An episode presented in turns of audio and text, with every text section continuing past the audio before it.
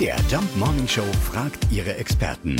Fakt oder Fake? Ja, die Simson S50 soll das meistgebaute Moped Deutschlands sein. Wir haben mal Arvid Strelo von der Simson-Bande gefragt. Stimmt das? Grob stimmt das schon mal.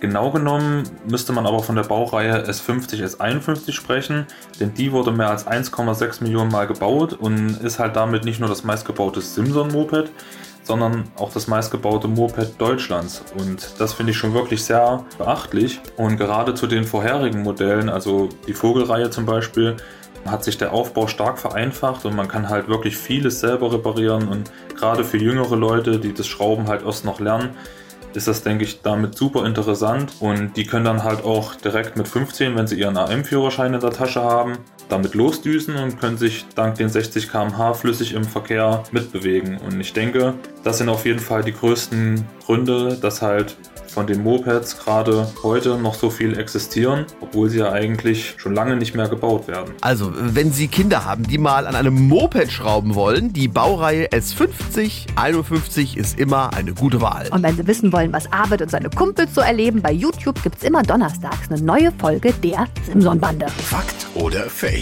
Jeden Morgen um 5.20 Uhr und 7.20 Uhr in der MDR Jump Morning Show mit Sarah von Neuburg und Lars Christian Kade.